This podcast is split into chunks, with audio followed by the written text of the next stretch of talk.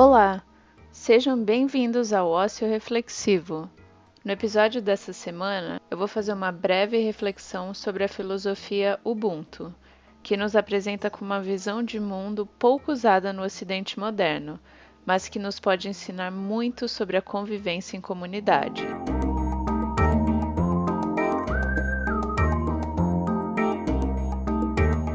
Tem como olhar para o que está acontecendo no mundo agora, com essa pandemia que afeta todo o planeta, e não pensar no coletivo.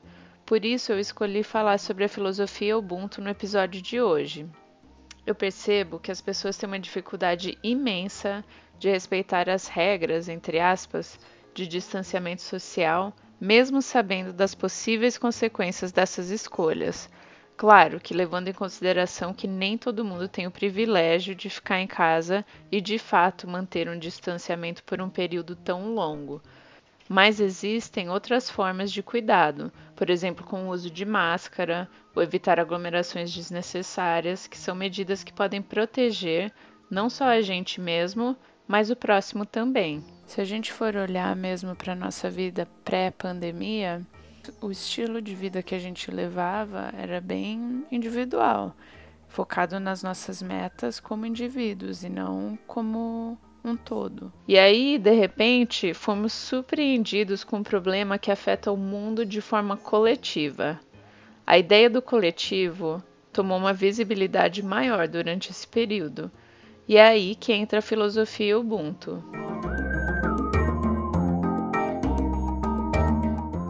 Se vocês deram uma pesquisada no termo Ubuntu, a maioria das vezes, quase que certeza, vão encontrar uma pequena história que é usada para explicar o que essa filosofia representa. Um antropólogo estava estudando os costumes de uma tribo africana e pesquisando como essa tribo interpretava valores humanos fundamentais. Ele então propôs um jogo para as crianças que estavam ali ao redor.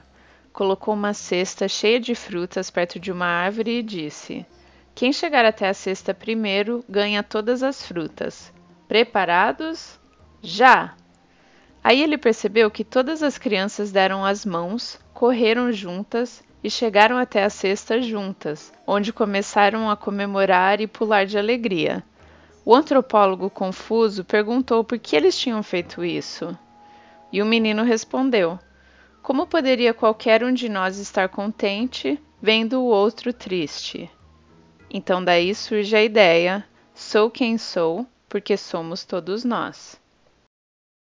Ubuntu é uma filosofia antiga de origem na língua Zulu.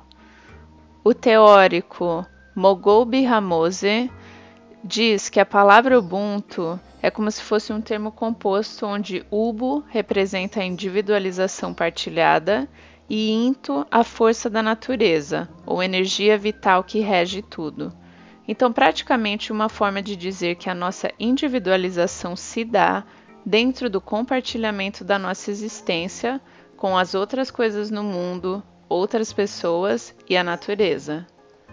Eu acho importante trazer também o fato de que alguns pesquisadores veem essa ideia de ser com os outros ou ser coletivo como a perda da autonomia humana e da liberdade do indivíduo como o oposto da filosofia do individualismo.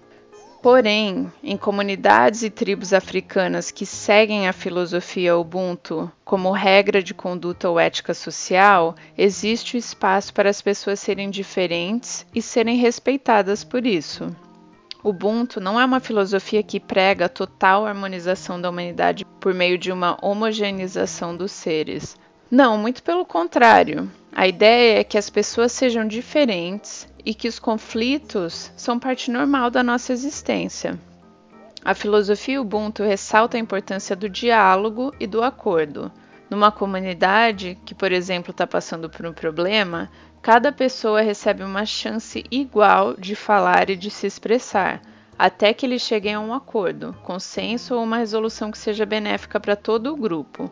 Não quer dizer que todos têm que pensar da mesma forma, ou até mesmo concordar com tudo o tempo todo. Quer dizer que o bem de todos é uma meta que eles compartilham. É, podemos dizer que a filosofia Ubuntu tomou uma proporção mundial com Nelson Mandela, que dedicou sua vida lutando pela liberdade do povo sul-africano contra a instituição do apartheid. Numa entrevista em 2006, Mandela disse a seguinte frase, e foi aí que a filosofia Ubuntu ficou realmente conhecida fora do continente africano. O Ubuntu não significa que uma pessoa não se preocupe com seu progresso pessoal. A questão é: o meu progresso pessoal está ao serviço do progresso da minha comunidade? Isso é o mais importante na vida. E se uma pessoa conseguir viver assim, terá atingido algo muito importante e admirável.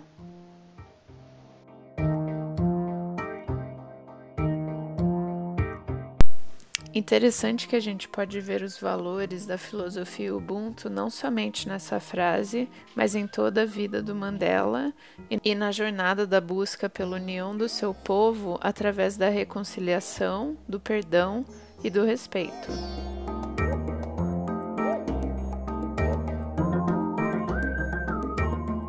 Então é isso, pessoal. A minha meta é manter todos os episódios do Ócio Reflexivo bem curtos. É difícil inserir toda a complexidade da filosofia Ubuntu em um episódio de menos de 10 minutos. Existem vários aspectos uh, dessa filosofia, por exemplo, no nível religioso e também político, são muito interessantes e talvez eu traga para a gente discutir em algum outro momento. Mas hoje o que eu quero é somente introduzir essa filosofia tão rica em cultura e ancestralidade e o conceito que pode fazer a gente refletir sobre a nossa condição humana. Agora, nesse momento em que a gente está passando por um desafio, uma dificuldade coletiva, como a gente encara isso? Eu fico por aqui e até o próximo episódio.